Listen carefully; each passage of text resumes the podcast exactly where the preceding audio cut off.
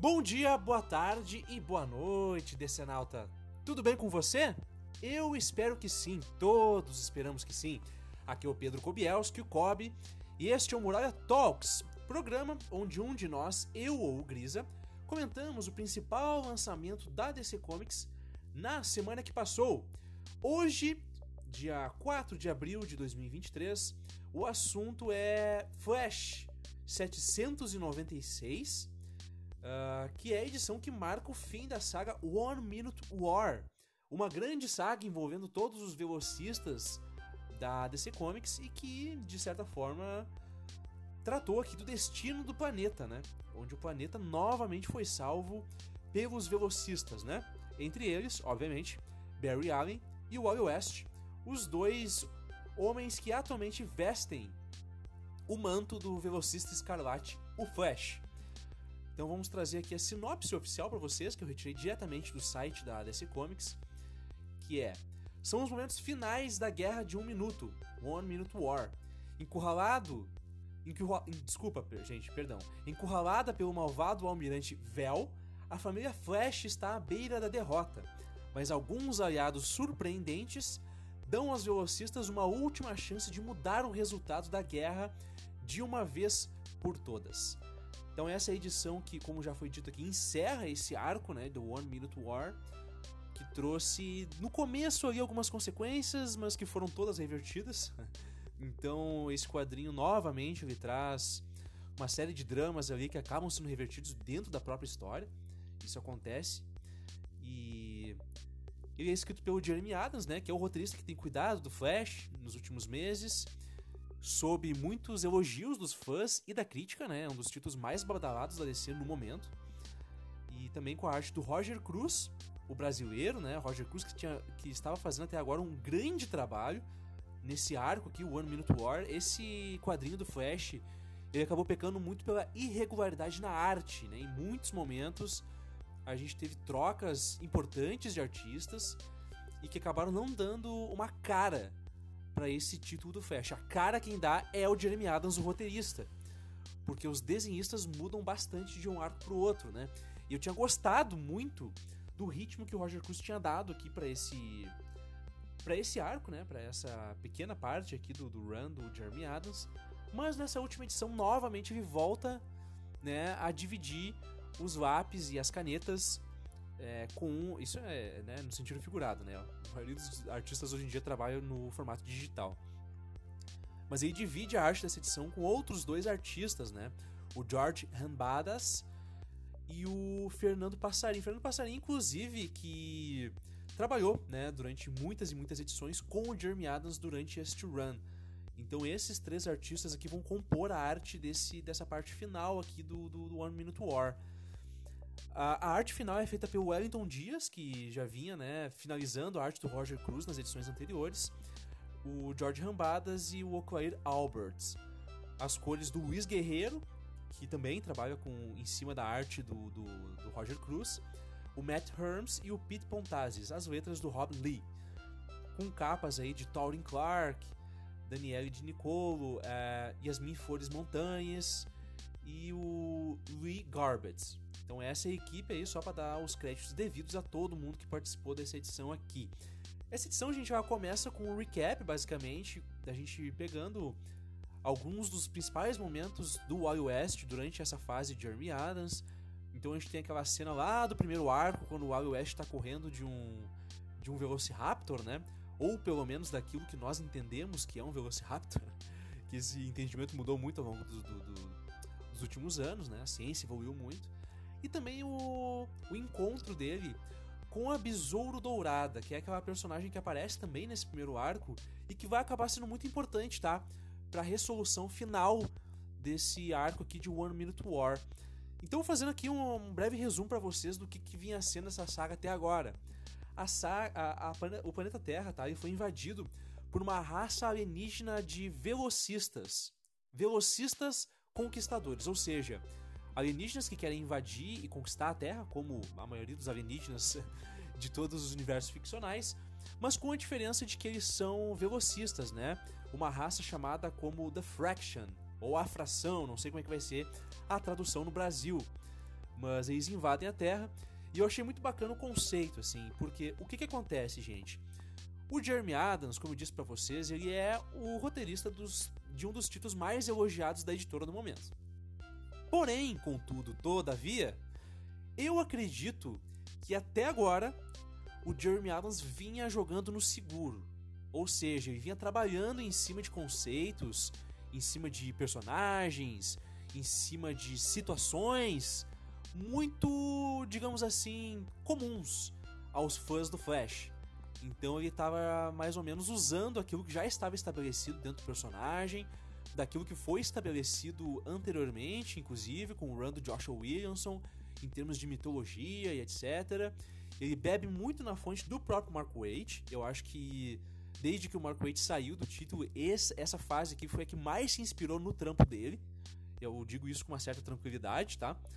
Uh, mas até agora ele não tinha dado a contribuição dele para esse título. Não sei se vocês me entendem, não é exatamente uma crítica negativa ao trampo dele, mas sim uma constatação de que ele estava até agora jogando no seguro, usando elementos mitológicos e do lore do Flash que a gente já conhecia.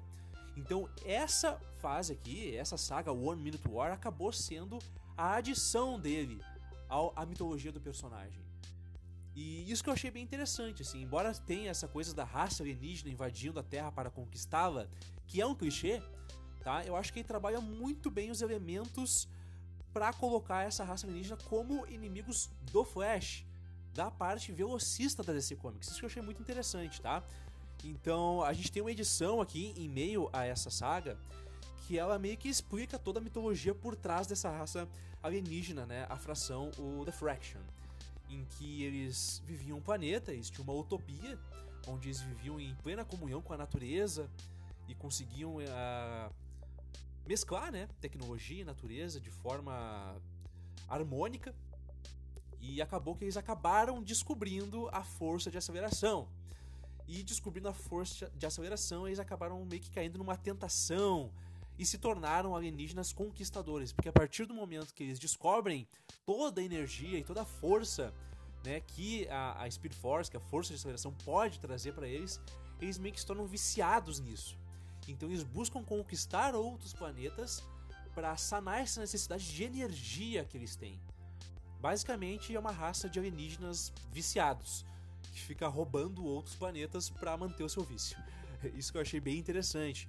A gente tem um vilão principal aqui, que é o Almirante Vel, que é o líder militar dessa raça aqui, e que ele tem um envolvimento romântico ali, meio esquisito, com a grande líder dessa raça, que é Imperatriz, The Empress, que é, de acordo com o que é falado, né, ela é uma espécie de ser evoluído, né, mais ou menos como tem lá na Marvel com a raça Kree, sabe aquilo lá? mais ou menos isso, só que ela não é uma consciência, ela é realmente uma pessoa que tá ali em forma humanoide e tudo aquilo. Então tem essa questão aí da, da, da, criação de uma nova mitologia, de um lore próprio e de uma linguagem própria para os quadrinhos do Flash. A questão toda dessa saga, gente, é que ela começou com o pé na porta. Começou, por exemplo, matando a Iris West, que é o grande amor do Barry Allen. Uh, e ao longo dessa história, ela acabou matando uma pá de gente, inclusive o próprio Wally West. E aí fica a critério de vocês, gente. Se a solução que foi feita para resolver tudo isso, ela foi convincente ou não.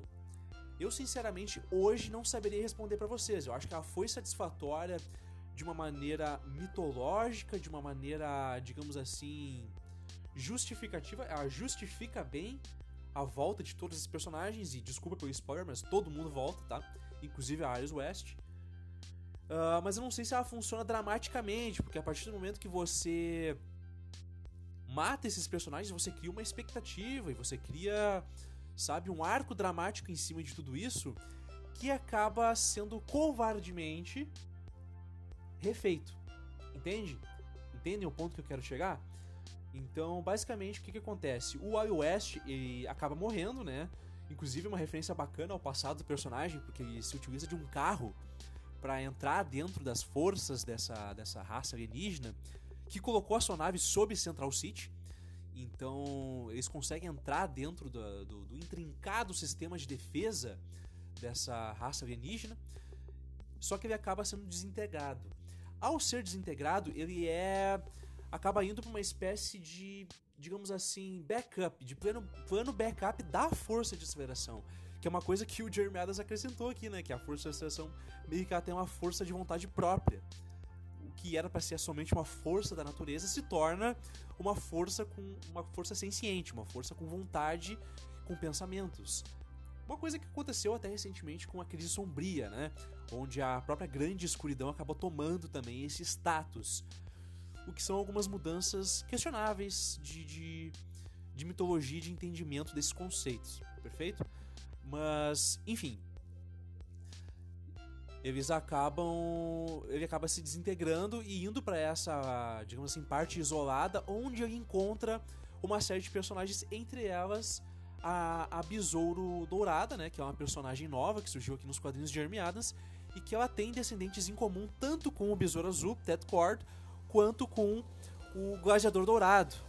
Então é meio que uma fusão ali dos dois personagens, né? Ela usa elementos visuais ali de ambos. O que é bem bacana, é uma personagem bem bacana, ela vem no futuro, né? Ela vem na mesma época do Bart Allen do Impulso. Então, é por ali que acaba sendo a grande resolução da história, porque eles.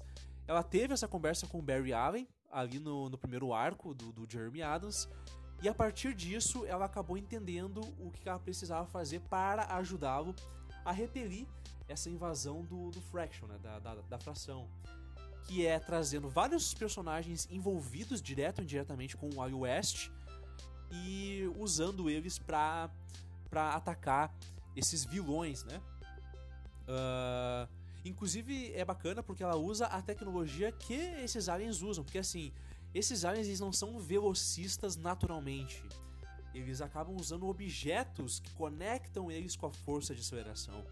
E quando eles acham personagens como Barry Allen, Wally West, Bart Allen, que são velocistas, eles chamam de conduíte orgânico. Ou seja, basicamente avatares que têm uma conexão natural com a força de aceleração, ao contrário deles, que precisam dessa ligação artificial, né? Então ele pega esses vários personagens que aparecem, como por exemplo esse Velociraptor, aquele homem do Tempo das Cavernas, aquele homem primitivo, que inclusive também vai ser importante para derrotar uma das vilãs. Isso eu achei bacana também, essa solução, porque a gente tem uma vilã que ela se conecta com os pensamentos das pessoas e a partir disso que ela caça e, e mata essas pessoas.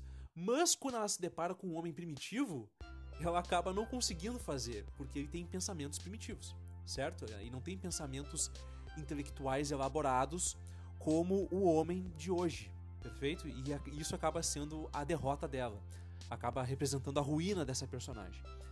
E aí o que, que acontece? Como eles é, sobrecarregam essa fonte de energia da, da, da fração, eles acabam voltando e com eles voltando, o tempo volta também.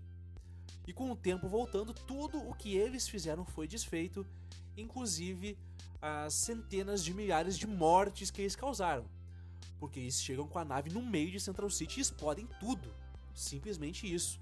E tudo isso é desfeito a partir da ação da, desses personagens que estavam lá no que o Jeremy Adams chamou de Planeta Flash onde todos os personagens reunidos pela, é, pela Besouro Dourada acabaram representando de fato a grande solução para essa saga.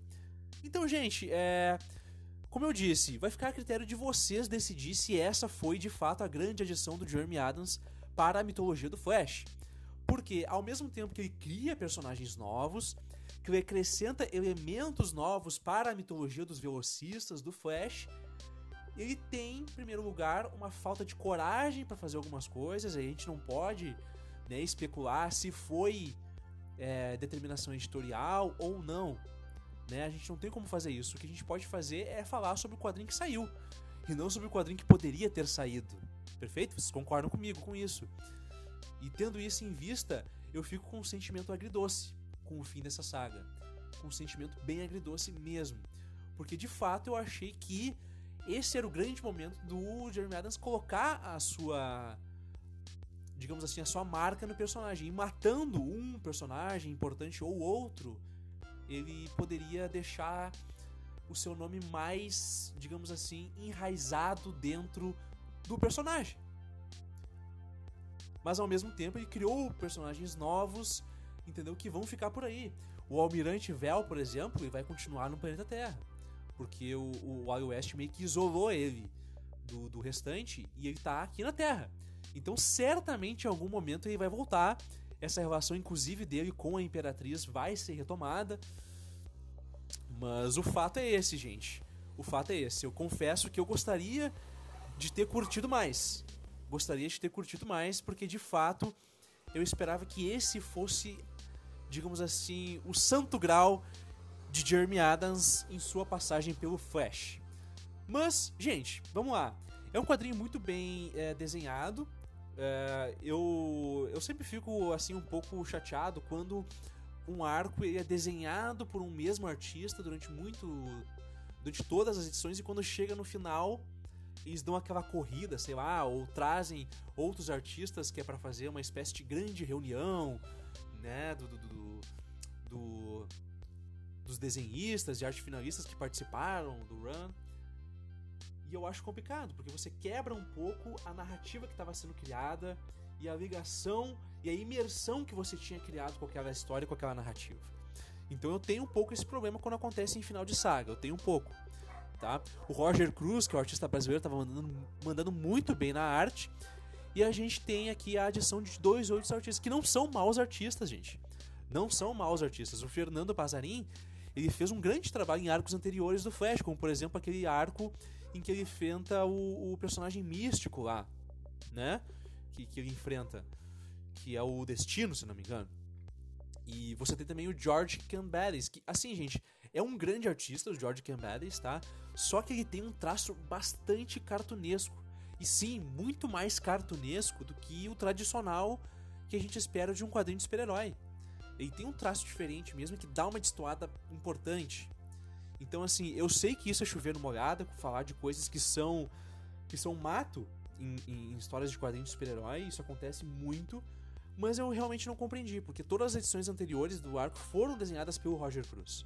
Apenas aquela edição especial lá que, que, que, que fala um pouco da origem da, do, do Fraction, né? Da raça Fraction, é que tem artistas diferentes. E aqui a gente tem essa quebra. Uh, enfim, um comentário. Mas assim, a arte não está ruim, eu apenas acho que ela quebra um pouco a imersão por trocar radicalmente o traço de um artista para outro, certo? Então é isso, gente. Uh, essa, essas foram as minhas considerações sobre o final de One Minute War. Eu acredito que muita gente vai gostar. Eu acredito que talvez eu esteja sendo chato demais. Uh, a história tem coisas muito interessantes, tem soluções interessantes, como eu falei para vocês, mas ela claramente ela não vai até o fundo da onde ela poderia ir, entendeu? Claramente. Ah, e fazer um pequeno comentário que essa HQ de novo, de novo, ela desfaz mais acontecimentos ainda de Heroes in Crisis. Então, Heroes in Crisis está provada a ser o patinho feio da DC oficialmente. Oficialmente. Porque novamente nós tivemos elementos e acontecimentos dessa saga sendo desfeitos aqui na revista do Flash. Isso já tinha acontecido antes, lá no primeiro arco, e acontece aqui novamente, porque basicamente todo mundo que o Wally matou, entre aspas, lá no santuário, voltou. Todo mundo menos o Roy, só que o Roy voltou por outros meios, né? De outra forma. Inclusive o Roy aparece aqui no finalzinho da história, lá no churrasco na casa do Wally. Então, tudo o que aconteceu lá foi desfeito. Né? O que é uma... O que, na verdade, é bastante positivo, porque é uma saga, além de ser muito polêmica, é muito ruim, assim. Né? É uma saga que, que, que não soube trabalhar os personagens, que tentou fazer uma história de investigação e de culpa, que é o trampo que o Tom King faz, mas que aqui não deu certo, né? Então é aquela coisa, o retcon é o segundo retcon já em cima disso. Então, se já não tinha ficado claro para vocês que Heroes Quest não tava valendo nada, agora vai ficar ainda mais claro, que é para reforçar, né? Eu achei bem interessante isso. Então, galera, é isso, tá? Esse foi o Muralha Talks dessa semana. Se você curtiu o episódio, não esqueça de nos dar as 5 estrelinhas aí no Spotify, tá bom? Que é muito importante pra gente. É, eu sou o Pedro Kobielski, vocês me encontram lá no Twitter como arroba KobielskiPedro e no Instagram como arroba Pedro Kobielski, certo? O Grisa, meu parceiro nas picapes aqui do, do Muralha da Fonte, está no Twitter e no Instagram como brisagrisa. A Érica, tá bom, gente? A nossa editora aqui, ela está no Insta e no Twitter como Lady Erika Taide sem TH, tá bom? É, siga também o nosso podcast, tá, gente? Muralha da Fonte nas redes sociais, arroba Muralha Podcast, é, no Twitter, no Instagram, Muralha da Fonte Podcast, Facebook, Muralha da Fonte, vocês vão achar. Digitem Muralha da Fonte ali na pesquisa que vocês acham tranquilo, tá bom? Se vocês preferem algo mais classudo ou oficial, vocês podem mandar um e-mail pra gente para muralha da fonte podcast gmail.com. Então, se você é um assírio, babilônico ou fenício, vocês podem entrar em contato com a gente por e-mail, tá bom? É isso, gente. Fiquem ligados nas nossas redes sociais, que essa semana nós vamos ter um anúncio muito importante.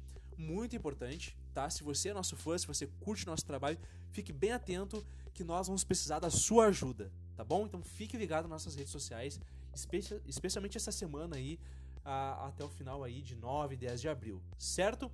É, é isso, gente. Um grande abraço para todos vocês e até a próxima, viu? Não se esqueçam, a muralha fala.